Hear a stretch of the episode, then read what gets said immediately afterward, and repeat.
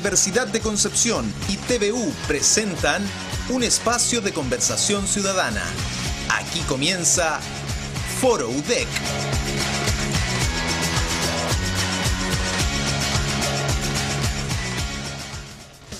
Bienvenidas y bienvenidos a Foro UDEC, este nuevo espacio de conversación ciudadana en el que cada semana estaremos analizando diversas aristas de la Constitución con invitados e invitadas. Esta es una producción de los medios de la Universidad de Concepción y como les decía, vamos a tener tanto invitados en estudio como también en nuestro muro ciudadano que ya lo vamos a conocer dentro de unos minutos más. Importante destacar que en este contexto sanitario en que nos encontramos estamos tomando todas las medidas de seguridad necesarias, por supuesto, eh, distanciamiento físico, máscara facial, temperatura pediluvio, etcétera. Así es que la idea, por supuesto, es mantener la seguridad de todas y todos los invitados a este espacio. En Foro, en Foro UDEC es muy importante precisamente tu participación. Por eso los invitamos desde ya a interactuar con nosotros en nuestro WhatsApp más 569-815-88848. Puedes escribirnos con el hashtag Foro UDEC TVU. Vamos a estar esperando tus comentarios. Y en el programa de hoy vamos a conversar sobre el medio ambiente y la constitución. ¿Qué es lo que señala actualmente nuestra actual constitución al respecto? Bueno, en ella, el artículo 19, tú puedes leer que el derecho a vivir en un medio ambiente libre de contaminación y también se destaca que es deber del Estado velar para que este derecho no sea afectado y tutelar la preservación de la naturaleza. ¿Qué es lo que sucede con eso? Para hablar de eso y mucho más, voy a presentarle a nuestras invitadas acá en el estudio. Nos acompaña Elizabeth Mujica, ella es presidenta regional del Partido Ecologista Verde. Muy buenas tardes, bienvenida, Elizabeth. Buenas tardes, Karen. También nos acompaña Marcela Weber, vicepresidenta del Partido Republicano. Bienvenida a Forudec. Buenas tardes, muchas gracias. Y también está junto a nosotros Ginny Simons, ella es politóloga, doctora en ciencia política y académica del Departamento de Administración Pública y Ciencias Políticas de la Facultad de Ciencias Jurídicas y Sociales de la Universidad de Concepción. Bienvenida Ginny. Muchas gracias por la invitación a ustedes, por supuesto, por estar aquí acompañándonos y por también eh, poder ofrecerle a, nuestros, a nuestro público esta conversación respecto del medio ambiente y la Constitución. Ya mencionaba yo eh, en el inicio algunas de las cosas que se destacan en la Constitución actual, pero si analizamos, por ejemplo, este artículo y pensamos en el Chile actual, ¿qué es lo que piensan ustedes? ¿Se cumple realmente esto? Eh, quisiera comenzar entonces primero con Elizabeth. Cuéntanos. No se cumple. No se cumple. No se cumple porque tenemos eh, zonas de sacrificio, empresas en las cuales se concentran y eh, produce una gran contaminación eh, y eso produce también daño a la ciudadanía.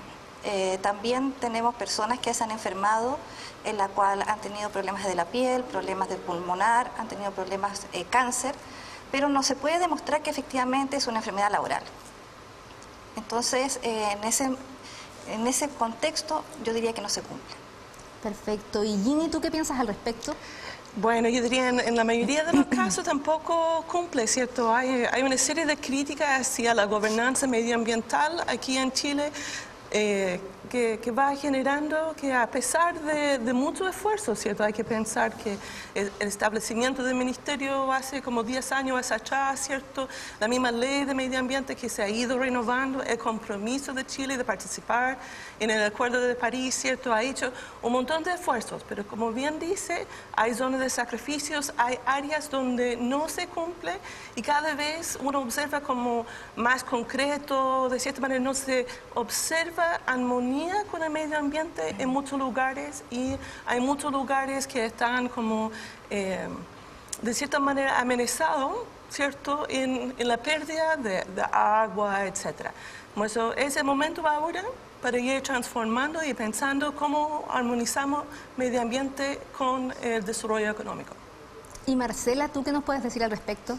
Bueno, yo creo, Karen, que también esto es parte de la educación, de la formación de los niños, porque hemos perdido eso en, las escuelas. Antiguamente a nosotros se nos enseñaba a respetar el medio ambiente, se nos enseñaba a querer también nuestra nación, nuestra patria, a cuidarla.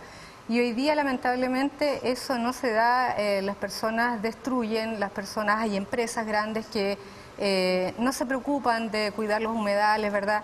Pero también va de la mano de las autoridades, porque hoy día tenemos eh, en el gobierno personas que están capacitadas, o no sé si capacitadas, porque en realidad puede que no sea esa la, situación de ellos y que hoy día muchos operadores políticos ocupan distintos eh, cargos en el gobierno y que lamentablemente no tienen la formación ni la preparación para definir eh, ciertas tareas y las ponen en lugares inadecuados que no corresponden y lamentablemente hoy día no se hacen cumplir las leyes porque todo esto igual está en la Constitución y de hecho lo podemos mejorar, como tú decías, eh, todo tiene que ver eh, muchas veces con las leyes y se pueden mejorar, pero si no tenemos eh, a, a una autoridad que se preocupe de hacer cumplir las leyes, o sea, nada va a resultar, porque en el fondo todos estos empresarios, que no son todos, porque hay muchos que se preocupan de cuidar ¿verdad? todo lo que es el medio ambiente y de hacer las obras que corresponde y de destinar recursos inclusive para preservar el medio ambiente o la, flora, la fauna, eh, hay otras muchas que se saltan estos procesos, se saltan estas etapas, pero también hay muchos eh, detrás políticos que están protegiendo esto por alguna razón que para qué vamos a entrar a discutir. Pero entonces, desde ese punto de vista, ¿usted cree que no se debe cambiar la actual constitución?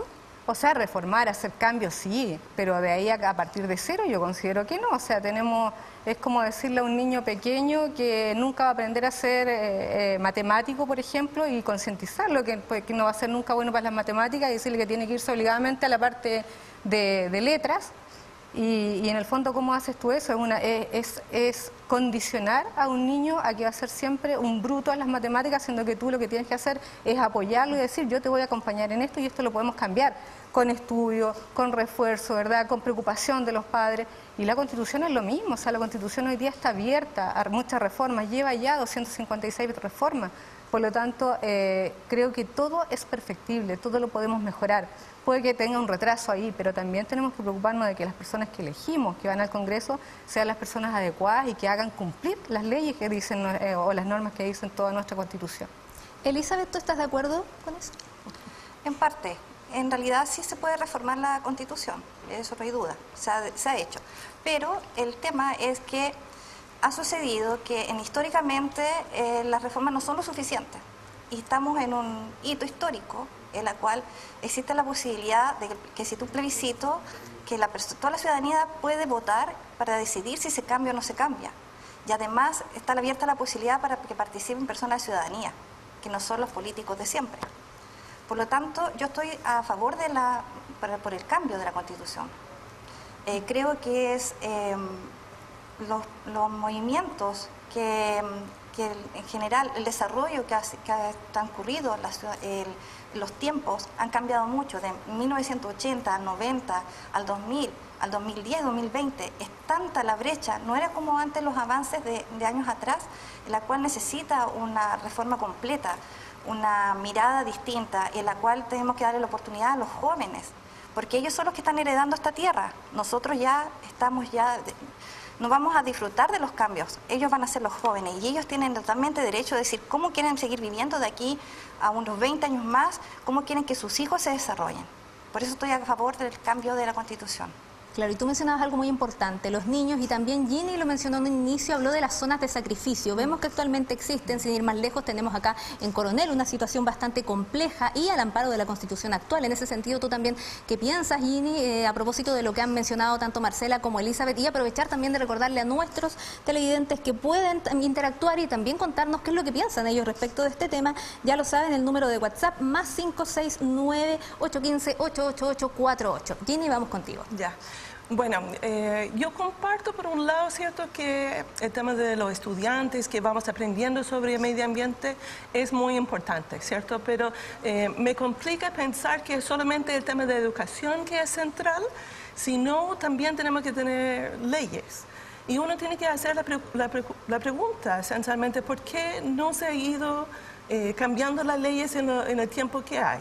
Un argumento puede ser que son los políticos que tenemos, que está relacionado con la Constitución, que está relacionado con el sistema electoral que tenemos, que ha ido modificando poco a poco, pero justamente las leyes más importantes que son constitucionales requiere un quórum muy alto y como consecuencia es súper difícil cambiar y podemos tener minorías que va bloqueando sin generar un cambio. Como se me parece que un cambio de constitución donde uno es un proceso educativo también al mismo tiempo, que vamos conversando como sociedad sobre los temas que, nos, que son importantes para nosotros, que puede ser el medio ambiente, y uno va viendo cuáles son los mecanismos, porque uno lo que observa con un solo proceso de evaluación ambiental es justamente la gente dice, pero ahora no dice que no tenemos información o una serie de temas como los procesos en sí de participación son delegitimados por la ciudadanía. Como un cambio constitucional participativo permite ir generando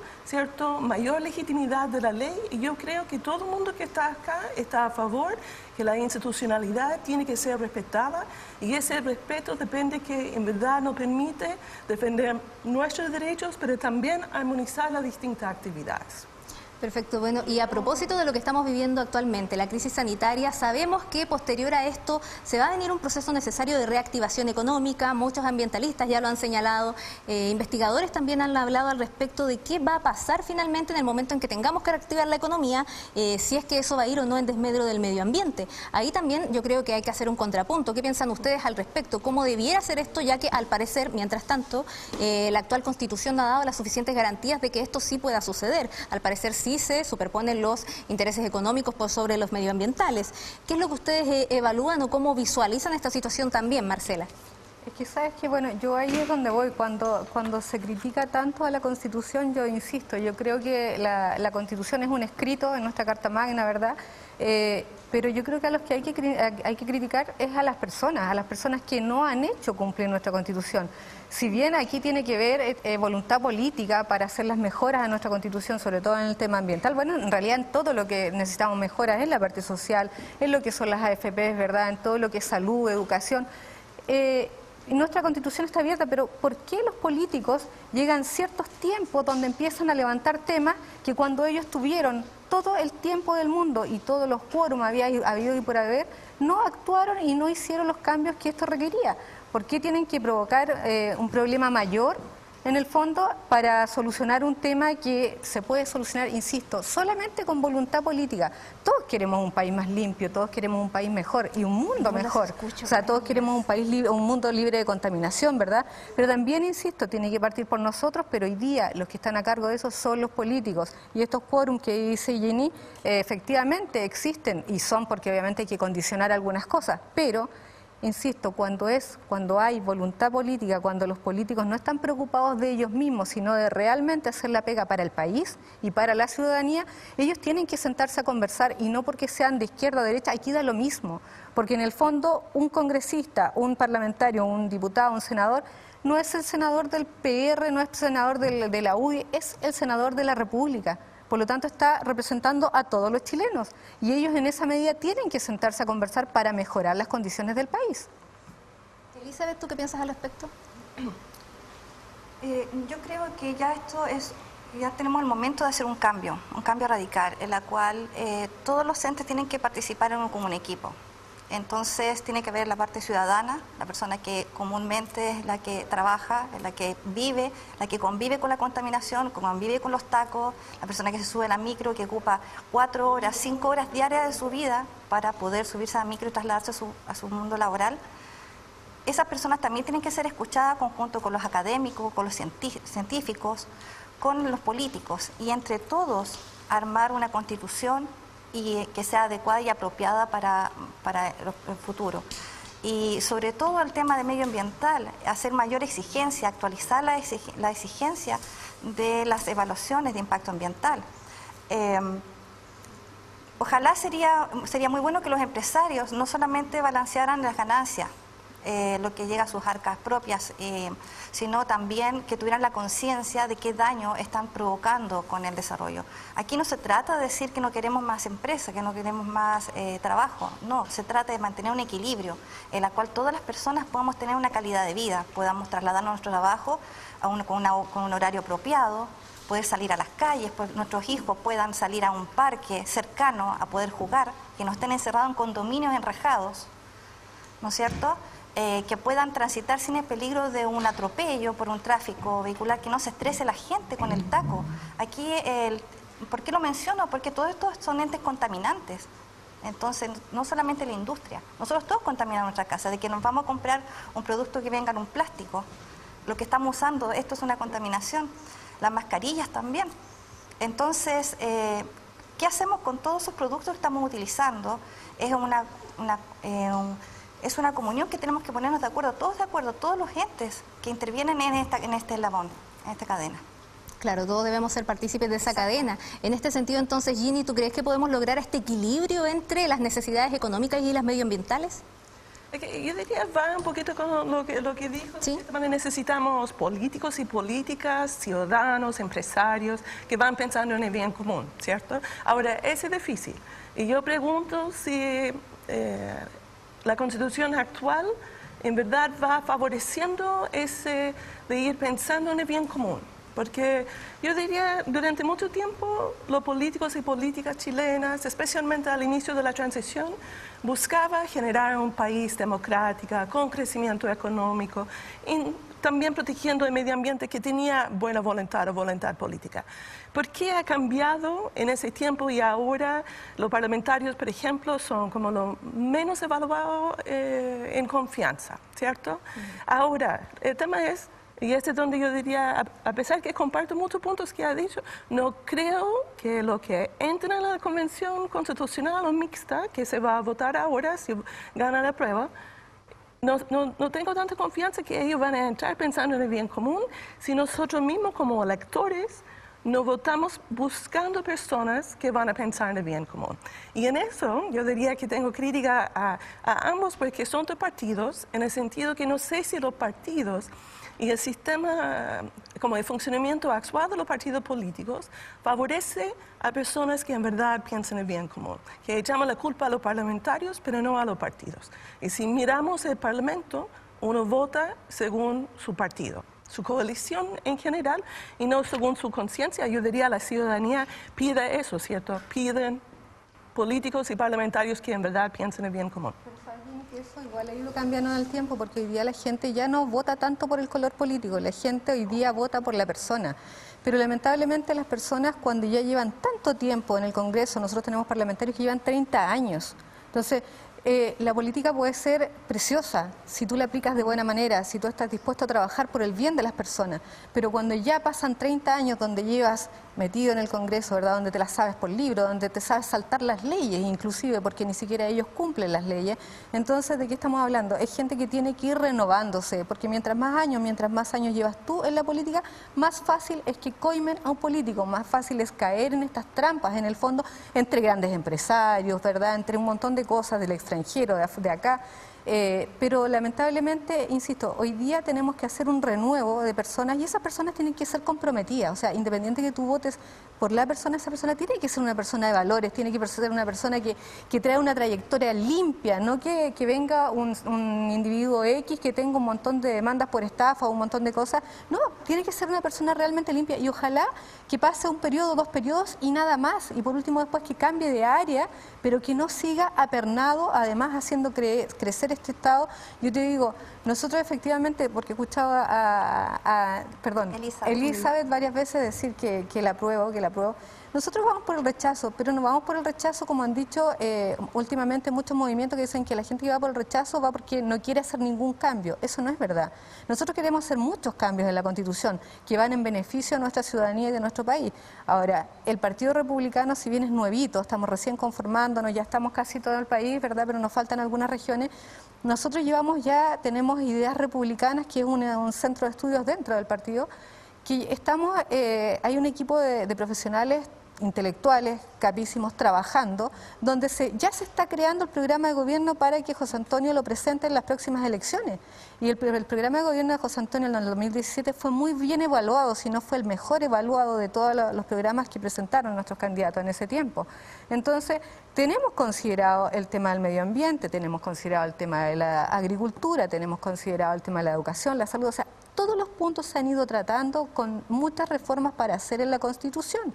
Pero de ahí a tirar una constitución al suelo, ¿por qué? Porque el argumento es que es la constitución del 80, la constitución de la dictadura, ¿cierto? La, constitución del gobierno Pinochet. Esta constitución, antes de irse, el presidente Pinochet en el 89 hizo un plebiscito donde preguntó, la consulta era, ¿quieres una nueva constitución cuando él ya se iba?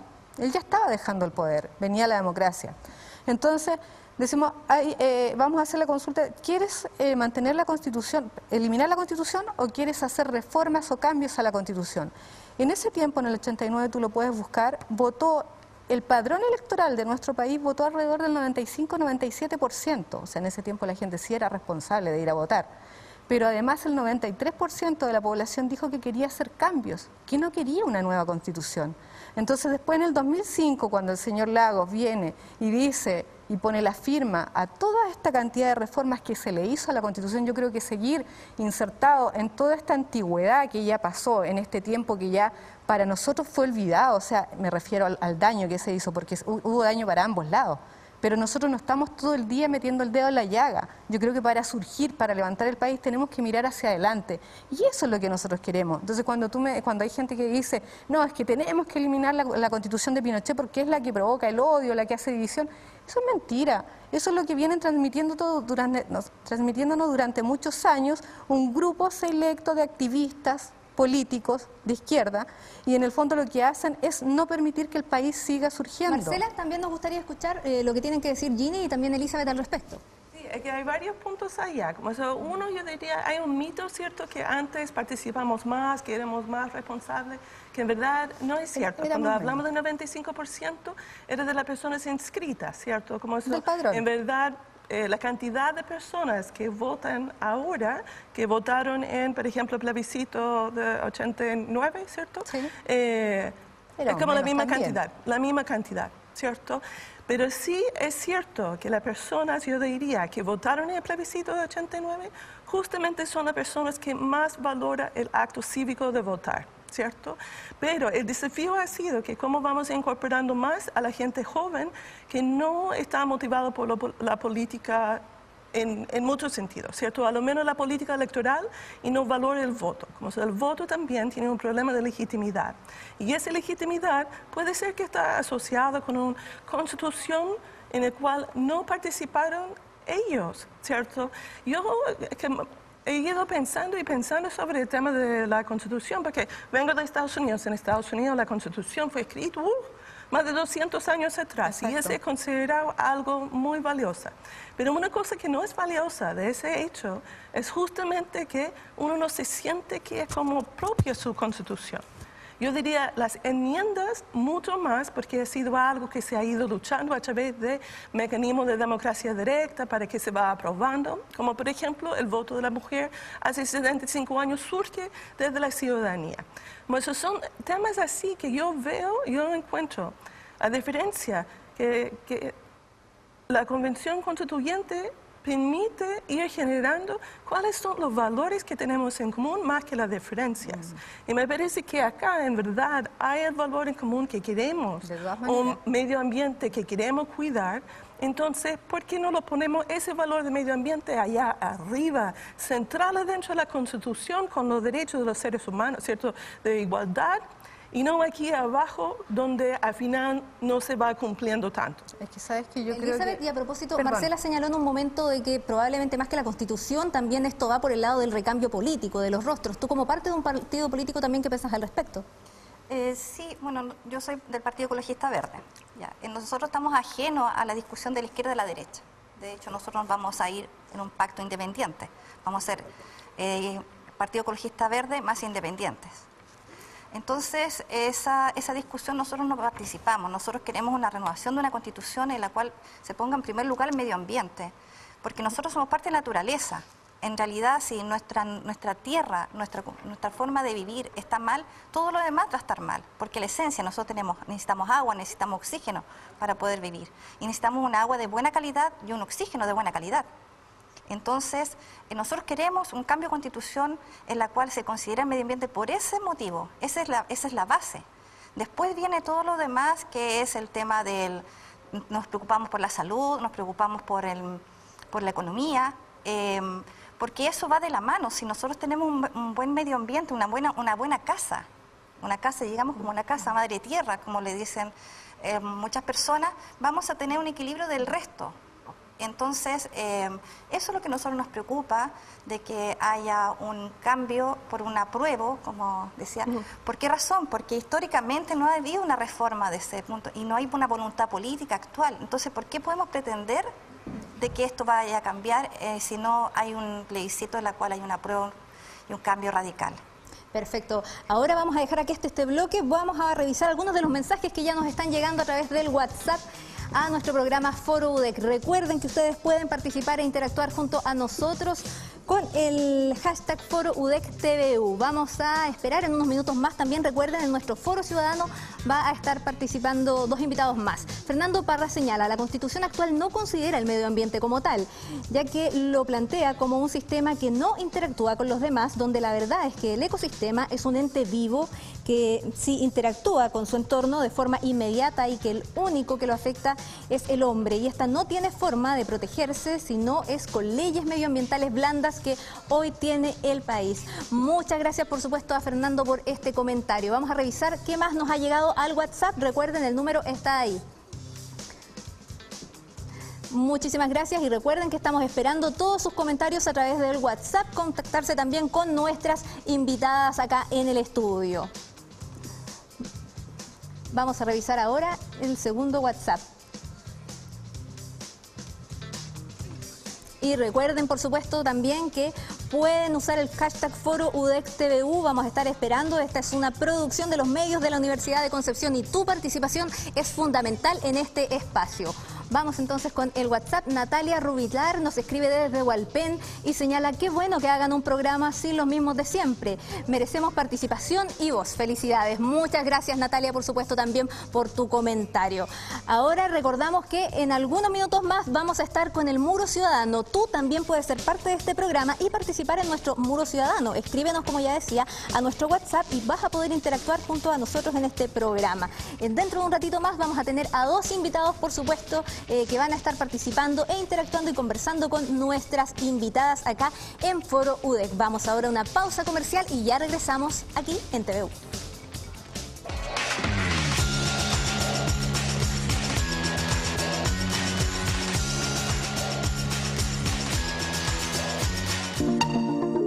Comunidad UDEC frente al COVID-19.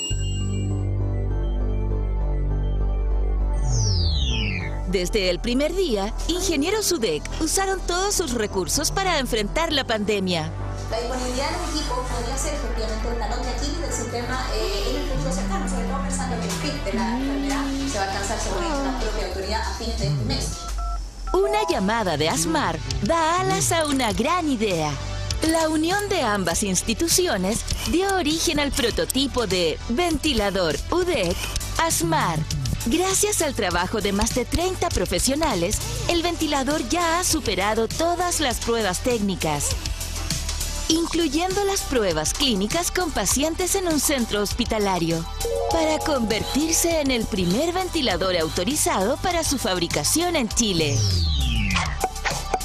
Juntos superaremos esta crisis.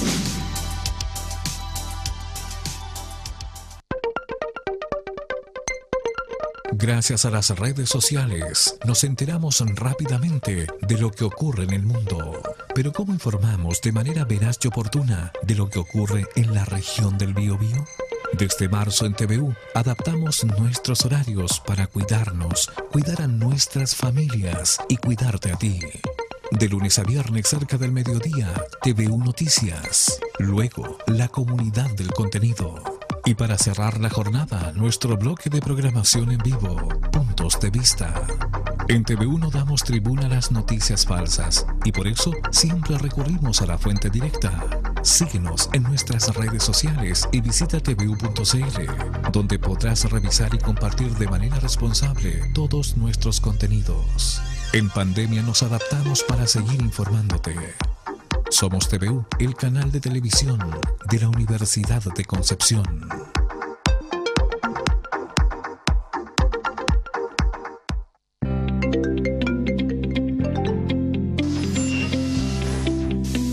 Radio Universidad de Concepción es música. Opinión, debate e información.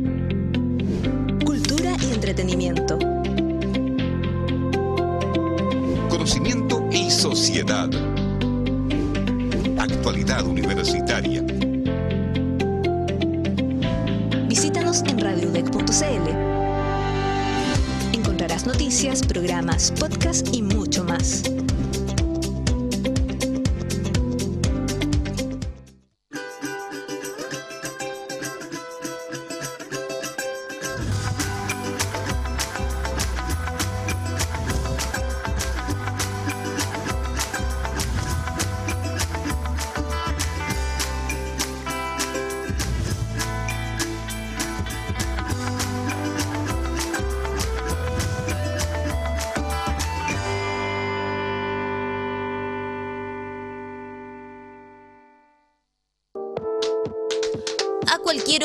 Cualquier dispositivo. Las noticias de la región del Biobío, tvu.cl, el sitio web del canal de televisión de la Universidad de Concepción. Los temas destacados del día, el trabajo en terreno del departamento de prensa y todos los programas que emitimos en TVU.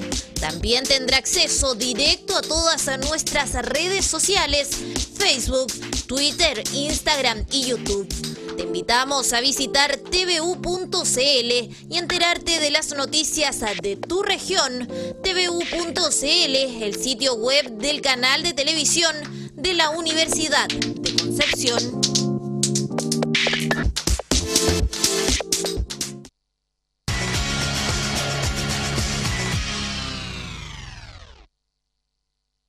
Acompañándolos aquí en Foro UDEC. Ya lo saben, acá tu participación es muy importante. Como ya lo habíamos anunciado en el primer bloque, vamos ahora a nuestro muro ciudadano. ¿Quiénes nos están esperando ahí? ¿Con quiénes vamos a continuar esta conversación?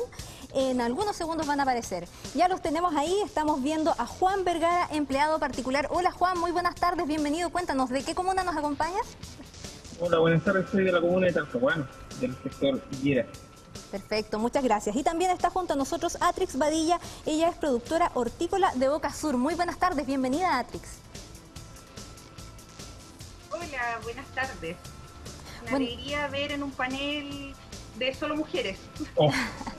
Bueno, muchísimas gracias. Por supuesto, aquí también nos acompaña eh, Juan. Y quisiera preguntarles, ustedes, yo tengo entendido, nos han estado también siguiendo en el primer bloque. Quisiera saber qué piensan o qué comentan al respecto de lo que ya han señalado nuestras invitadas en el panel. ¿Quién desea partir? Eh, ¿Juan? Atrix primero. Ya, por supuesto, vamos con Atrix. bueno, yo eh, quiero decir que sí, eh, creo que hay que modificar la constitución. desde el punto de vista del medio ambiente y yo en mi, en mi calidad de, de familias, de agricultores de acá de la zona, de productores de hortalizas de Boca Sur Viejo, creo eh, que hay dos cosas que a nosotros nos afectan mucho. Una de ellas es tener en la Constitución un Estado subsidiario que le entrega a privados eh, eh, hacerse cargo de cosas que debiese hacer cargo el Estado, como por ejemplo las concesiones de las carreteras, que en una situación en la que hoy día nos encontramos conflictuados como horticultores. Pero además creo que hay que definitivamente modificar, particularmente en el artículo 19, el numeral 24, el eh, todo lo que tiene que ver con la privatización y la mercantilización del agua. Chile es el único país del mundo que tiene eh, el agua privatizada. Y bueno, hoy día nosotros lo que necesitamos garantizar para, para, para, todo la, para todas las personas es que el agua sea un bien eh, un bien común, un derecho, que el derecho al acceso al agua es un derecho humano. Tenemos que hacer muchas modificaciones al código de agua. Así que tenemos eh, muchas regiones acá con escasez hídrica, tenemos aquí mismo la región del Biobío, se invierte mucha plata eh, para llevar a las comunidades rurales eh, camiones aljibes. Y el Estado gasta mucha plata para comprar agua dulce, en circunstancias que el agua está entregada a privados para que lucren. Entonces, eso es de una injusticia eh, tremenda. Y lo otro es recordar que el 80% de las mujeres, de, la población rural que recolecta agua son mujeres, mujeres campesinas. Entonces, eh, particularmente, el, el derecho al agua es algo que desde el punto de vista ambiental tenemos que modificar. Muy buen punto el tema de la propiedad del agua que señala Atrix. ¿ah? Lo vamos a estar conversando también en un ratito más, pero quisiera saber antes qué piensa Juan respecto de lo que hemos eh, ido a conversando, el tema de medio ambiente y constitución. Juan, ¿nos escuchas? Sí, ahora sí, perdón, perdón, se me fue la... Cuéntanos, tú también bueno, eh, al respecto. Bueno, eh, mi opinión, yo creo para empezar que eh, modificar la constitución en algunos ítems, estoy de acuerdo, cambiarla completamente en el tema medioambiental no. Eh, las realidades de otros países, como dice la, señora que en Chile el agua está privatizada, no es no es tan así, se ha podido llegar con las privatizaciones a más gente. El nivel de que tiene acceso a agua potable, que lamentablemente se cobra, es, es una de las mayores en la región. En Chile, Argentina, Perú, donde el agua es manejada por el Estado, la distribución del agua, que es lo que se cobra realmente, porque no te cobran el agua, te cobran el, porcentaje de distribución del agua, eh, es horrible, es horrible el, sistema de entrega de agua es, nefasto. Ahora, no defiendo, no defiendo la, eh, a, estas empresas como Río, Spal, que claramente lucran. Yo creo que debiera el Estado regular las leyes, regular en los contratos con los privados para hacer mejoras en la distribución del agua, que sea más barato, que llegue más, que tenga mayor accesibilidad y por sobre todo la gente que necesite que tenga un subsidio del Estado, pero definitivamente entregarle la distribución del agua al Estado eh, es imposible. Ella me decía el tema de las carreteras, yo trabajo en el rubro transporte y eh, uno cuando cruza de Chile a Argentina, de Chile a Perú, donde las, las, concesiones, no existen las concesiones en Argentina, eh, son carreteras estatales, es horrible.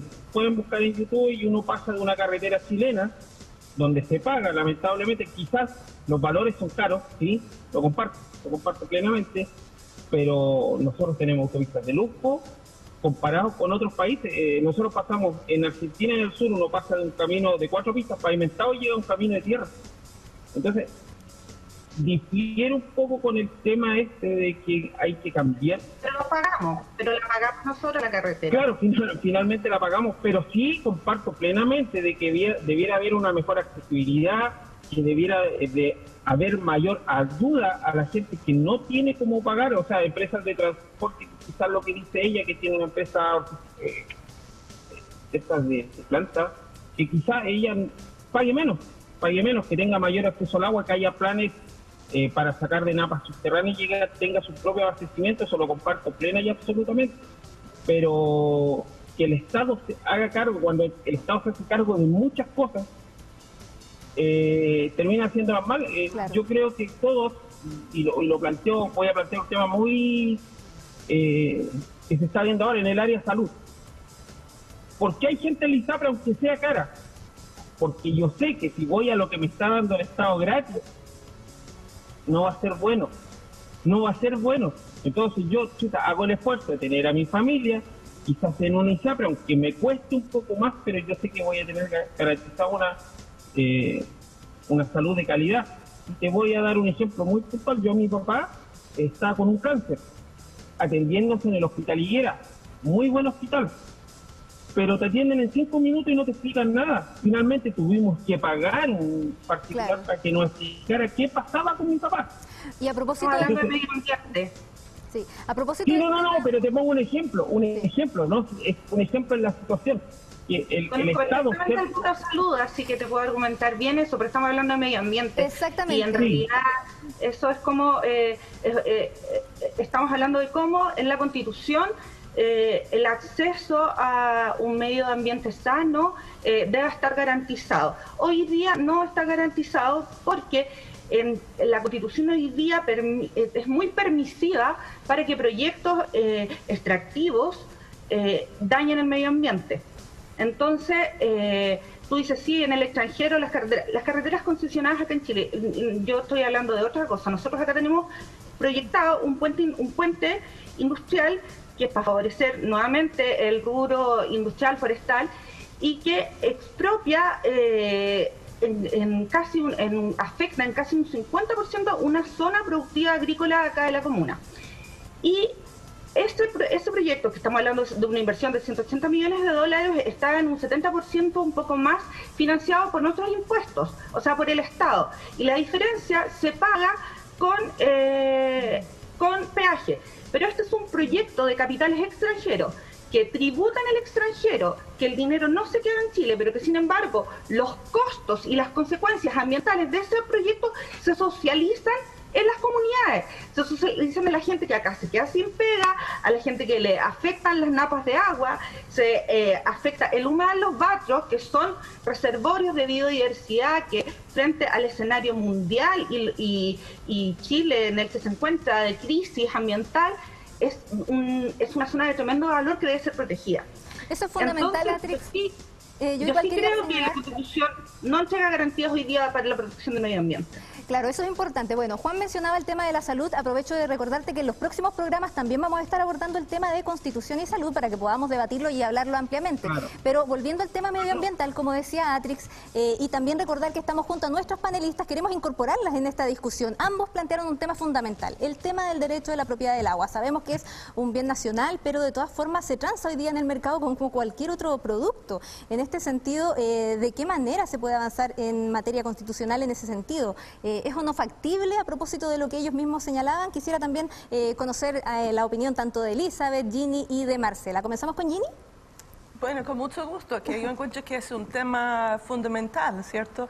Sí, Chile tiene un sistema de, derecho de agua que en verdad eh, no ha funcionado como se esperaba. Era una lógica economicista, ¿cierto?, para superar la tragedia de los comunes. Pero yo prefiero otros enfoques que están basados mucho más en la colaboración y el cuidado y la generación desde las comunidades, desde los territorios, un manejo de agua, pero eso implica la colaboración que ya hemos reconocido que es un problema. Pero yo quería otro punto que estaba en el primer WhatsApp, que Fernando Parra me parece cierto que planteó, la importancia de comprender el ecosistema ¿Y, cómo se va interrelacionando? El tema de agua es fundamental. Agua que utiliza para la huerta, ¿cierto? En Boca Sur, de dónde viene, eh, cómo está filtrado, cómo se mantiene y también el rol que juega, por ejemplo, las humedales adentro del mismo ecosistema que es una ciudad y que permite, eh, que asegura de cierta manera que podemos vivir bien como, como dijo antes. Entonces me parece que eh, si no es la constitución que hace, espero que va generando un reconocimiento dentro del país, que el único camino es de ir enfrentando y abordando el tema de agua de manera diferente, pero va a ser difícil como es la constitución actual. Elizabeth, ¿y tú qué piensas al respecto? Eh, bueno, a mí me preocupa la postura del, gobierno, del Estado, porque por un lado aprueba una protección a los humedales eh, urbanos y por otro lado, por el MOP, está haciendo este proyecto que está destruyendo el humedal.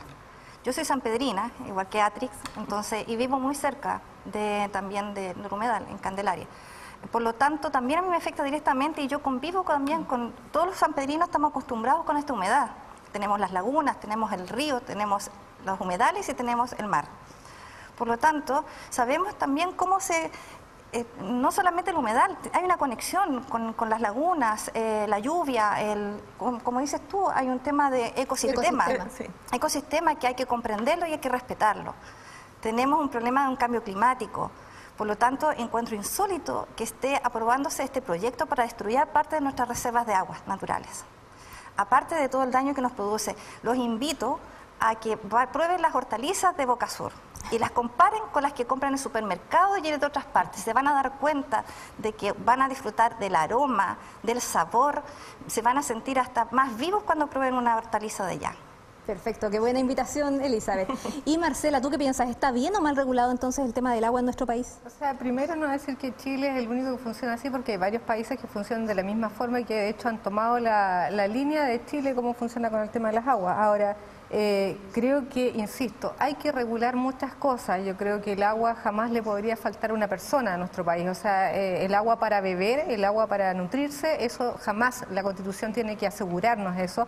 Pero además eh, tampoco podemos prohibir o quitarle, por ejemplo, a los hortaliceros, ¿verdad? A la gente que tiene eh, eh, es agrónoma y que se preocupa, por ejemplo, de plantaciones de palto, como le han dado hoy día tan, tan fuerte al tema de los paltos porque absorben mucha agua.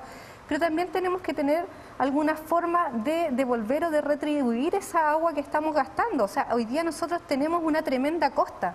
O sea, gastemos recursos y desalinicemos. O sea, tenemos mucha agua que podemos ocupar, pero lamentablemente nos estamos enfocando en un problema sin resolverlo, pero además tenemos una tremenda solución frente a nuestros ojos y tampoco se utiliza. O sea, yo creo que hay un montón de recursos que hoy día nuestros políticos lo ocupan justamente para hacer politiquería barata y yo creo que esos miles de millones de repente en recursos debiesen dedicarse a desalinizar. Tenemos cuánto mar para ocupar esas aguas que nos pueden servir para regadío, para un montón de cosas. Entonces, veamos lo bueno que tenemos, mejoremos lo que podemos mejorar pero tampoco eh, nos enfoquemos en destruirlo, porque hay muchas personas que, que todo lo critican de forma tan negativa que tú dices, no, es que hay que desarmarlo y hay que partir de cero. No, con podemos mejorarlo. Con esa idea, de hecho, vamos a continuar, pero antes quiero recordarle a todos nuestros televidentes que tú también puedes ser parte del Muro Ciudadano. Hoy tenemos a Atrix y también a Juana, así es que queremos saber eh, qué es lo que ellos piensan. Precisamente señalaba Marcela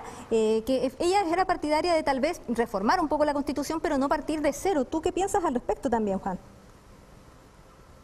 No, yo, eh, es que eso es lo que dije hace un minuto, que yo considero que partir desde cero es desarmar todo lo bueno que está hecho. Yo no creo que sea todo malo. Eh, la Constitución efectivamente debe consagrar eh, el derecho al medio ambiente para nuestros hijos, para nuestros nietos, pero a veces también el desarrollo de Chile como país necesita y debe proveer y tomar decisiones que quizás eh, no son las mejores para un, a una parte específica del yo el tema del puente sé por dónde pasa no tengo muy clara la situación de, de Acri y lo lamento mucho eh, de verdad todo por eso porque yo conozco ahí ese sector y me gusta se ve bonito la hortaliza. Eh, pero por ejemplo voy a poner un caso puntual que es Chillán Chillán que no es nuestra zona pero Chillán Florida San Carlos con escasez de agua pero se lleva peleando 10 años el embalse Punilla. Va a afectar parte, parte del ecosistema, pero el agua que sale de los ríos va al mar y no se está aprovechando porque no se quiere hacer un embalse porque afecta a una comunidad. Pero esa comunidad, al rechazar, está afectando a toda una región. Ahora, eh, yo, creo que uno no se tiene que cerrar cuando pasa el tema del puente. Yo, insisto, lo desconozco, pero quizás puede haber alguna alternativa que pase más hacia el lado del mar, no sé.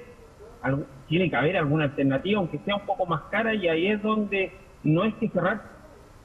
Sin duda, la participación ciudadana, tú lo planteas, es algo fundamental en este tema. Fundamental, también, es fundamental, para ganar algo, yo también tengo que dar Atrix también lo mencionaba y por eso quisiera escucharla a ella también. Quisiera también escuchar lo que Atrix piensa sobre lo que está señalándonos Juan. Atrix.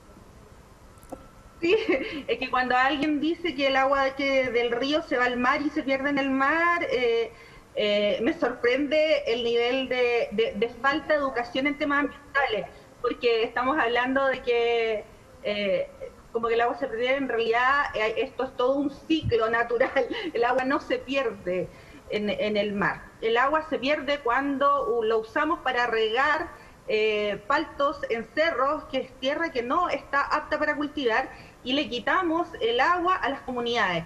Yo estoy absolutamente de acuerdo con el desarrollo, eh, pero no podemos comparar la, la empresa, eh, la agroindustria de exportación con la pequeña horticultura o agricultura familiar campesina, que es la que se produce a baja escala y con limitado acceso al agua. La, la agroindustria exportadora es la que tiene las comunidades millones de personas sin acceso al agua, con una cantidad limitada de agua al día. Imagínate ahora en contexto de pandemia, donde la recomendación principal para combatir la pandemia es la higiene, lavarse las manos a cada rato y mantener en general una higiene que tiene que ver con el agua y con el jabón, y familias que en realidad no, no, no pueden acceder a ella. Entonces yo sí creo que garantizar el agua como un bien común y como un derecho humano debe estar en la Constitución y hoy día no está. Mira, yo no soy abogada, pero mira, en el, en el, en, el artículo 19 de la Constitución, en el numeral 24, eh, dice claramente que, se le concede el, el, derecho a agua a los particulares. La, la, la otra persona eh, que, habló antes, la, eh, no, sé su nombre, hablaba de que no le podemos quitar el derecho a agua a, la, a, a estas otras industrias que por lo que dicho sea de paso, la mayoría también son están vinculados a la política, quienes tienen la mayor cantidad de derechos de agua en este país. Eh, efectivamente, nadie está hablando de quitárselo. Lo que estamos hablando es de que primeramente se garantice el acceso a las personas, el acceso a la vida. Eso es lo que la Constitución debe garantizar y que hoy día no nos está entregando. Tampoco se trata de que por hacer una Constitución nueva se nos va a venir el país abajo. Si nadie tampoco puede conocer lo bueno. Pero hay que ser mesurados, hay que ser conscientes, hay que eh, eh, hacer un, establecer prioridades, prioridades en el uso.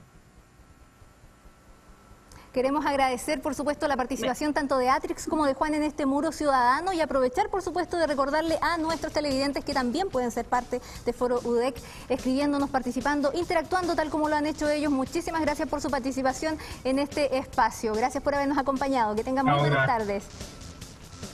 Gracias, Bueno, pero igual con un tema que ustedes han planteado, me voy a ir ahora también al panel. Por último, ya estamos en los últimos minutos y hay un tema que no podemos dejar pasar. ¿ah? El tema de Escazú, que ha estado en la palestra en los últimos días, porque por una parte eh, hemos hablado ya bastante de la Constitución, hemos eh, señalado que efectivamente en, el, en este proceso Escazú era algo que podía resguardar en cierta medida tanto la participación ciudadana como los derechos humanos. Iba a conciliar eso y podía potenciarnos mucho más. Pero al parecer, bueno, ya vemos la decisión del gobierno, no vamos a adherir finalmente al parecer a, este acuerdo y por otro lado, al parecer la Constitución tampoco nos está resguardando lo suficiente como quisiéramos en materias medioambientales. En este sentido quisiera preguntar, eh, Ginny, rápidamente, ¿qué piensas tú en, esta, en este sentido y qué, cómo podemos entonces posicionarnos como un país que eh, no solo este gobierno, sino que muchos otros han tratado de señalar de que somos líderes en materia medioambiental, pero al momento de tomar este tipo de decisiones, al parecer algo está pasando? Sí, que, bueno, el acuerdo de Escazú tiene que ver con la participación ciudadana, ¿cierto?, en la toma de decisiones, en todo el proceso. La idea justamente es ir armonizando el medio ambiente con el, sector privado, pero también con la ciudadanía, con los territorios donde, donde viven, ¿cierto? Y eso implica información, implica mayor participación, y Chile, que, que tiene, es un lado técnico, en la parte medioambiental, pero cierto, ya hemos conversado que al final la, regulación no es suficiente, muchas veces las empresas van cumpliendo con lo que pide, ¿cierto? Eh, el proceso avanza, pero al final hay mucho daño ambiental o se amplía un proyecto, después se cambia otro y se han hecho modificaciones en regulación pero, y la ley, de cierta manera, pero al final seguimos con, con, lo mismo. Y yo no estoy de acuerdo que es solamente voluntad política. Yo diría que si soy empresario, quiero hacer dinero, voy a cumplir la ley como corresponde, pero no necesariamente voy a ir más allá. Eso me parece que hay que ir avanzando justamente con un acuerdo de Escazú, pero yo diría de avanzar hacia un Estado más, más que democrático, más participativo, que va favoreciendo la colaboración. Porque el tema de agua Depende de colaboración entre todos los actores que van utilizando. Hay que pensar, si hay contaminación, agua arriba, va a afectar a personas agua abajo, pero muchas veces es que la judicialización que tiene que hacer para lograr algún cambio no previene, ¿cierto? Como que conversamos antes. Eso me parece que yo, a favor del medio ambiente agua como un, un recurso de uso común que es, ¿cierto? Que hay mayor coherencia entre las leyes y la constitución con el ecosistema, etcétera, y yo diría especialmente incorporar el conocimiento científico en la comprensión del ecosistema. También el conocimiento territorial de las mismas personas como las huerteras. Perfecto. Estamos ya en los últimos minutos, así que quiero dar los últimos 30 segundos. Elizabeth, ¿alguna reflexión final que quieras hacer respecto de lo que hemos estado hablando, constitución y medio ambiente, o bien algo que señalaba Jimmy? La participación ciudadana es positiva, pero también tiene que ser responsable. Las personas tienen que participar, pero también tienen que tener la responsabilidad de estudiar e involucrarse en los temas. Eh, entonces eso para mí es muy importante la participación ciudadana, pero con responsabilidad. Y con respecto a, las leyes, obviamente las leyes están creadas para cumplirlas, entonces sí hay que actualizarlas para que los empresarios tengan mayor exigencia, ya que no existe la voluntad de poder hacer más allá de lo que le exige la ley y tenemos que ser respetuosos. Em, el hecho de que cuando yo hago un, proyecto tengo que respetar qué tanto daño le hago a los demás. Entonces, también ahí va para una parte cultural también que tenemos que ir mejorando. Perfecto. Y Más allá Marcela, crecimiento. Marcela, también tus 30 segundos para una reflexión Bueno, final. también recordar, porque siempre nos dedicamos a, cria- a- a- a- a criticar mucho a los empresarios, ¿verdad? a los grandes agricultores, también recordar de que ellos han sido los responsables de crear grandes carreteras hídridas, hídridas en nuestro país, de trasladar aguas donde no había. Y esa es una pega que han hecho ellos y que no, no siempre reconocía. Eh, con respecto al tema de Escazú, Escazú, ¿es verdad?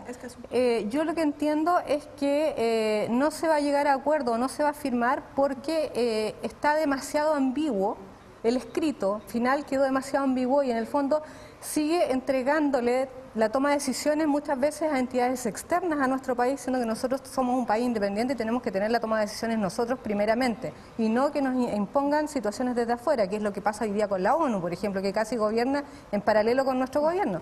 Entonces, pero sí lo que leí y lo que, nos- lo que decían la- es que fue la respuesta que dieron del por qué no se iba a firmar y decían que era demasiado ambiguo, había muchas cosas que quedaban en el aire y abiertas y eso era lo que en el fondo ellos estaban rechazando.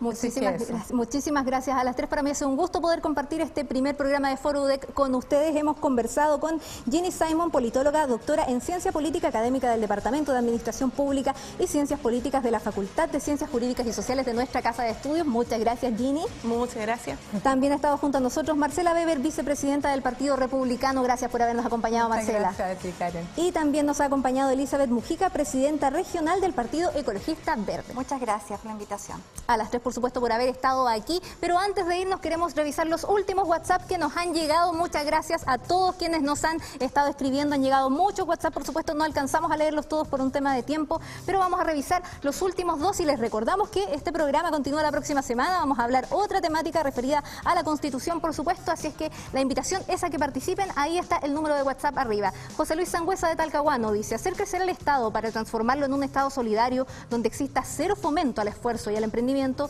es un tremendo error. Sí, claro, se debe corregir nuestra Constitución en cuanto a la defensa del medio ambiente, pero pretender que cambiar la Constitución hará que dejemos de contaminar la tierra es un error. Felicidades por el panel, con rostros renovados en la política. Es lo que nuestra región necesita. Muchas gracias, José Luis, por este Santiago. Por supuesto, ya lo saben, los invitamos a participar, a seguir interactuando con nosotros, a seguir interactuando a través de nuestro WhatsApp. Ya lo saben, vamos a seguir aquí la próxima semana con otro, otro programa, otro tema en Foro de que este nuevo espacio a través de las pantallas de TVU. Recuerden que también se va a estar retransmitiendo hoy a las 22 horas y también lo pueden escuchar por Radio UDEC hoy a las 20 horas y mañana desde las 19 horas en Radio La Discusión de Chillán. Que tengan cada una y cada uno de ustedes muy buenas tardes.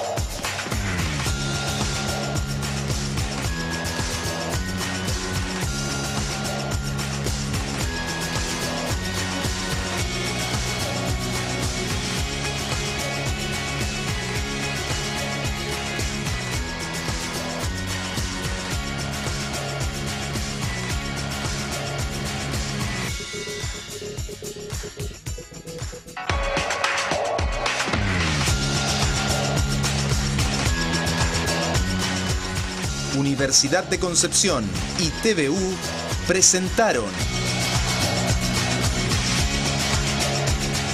Foro UDEC.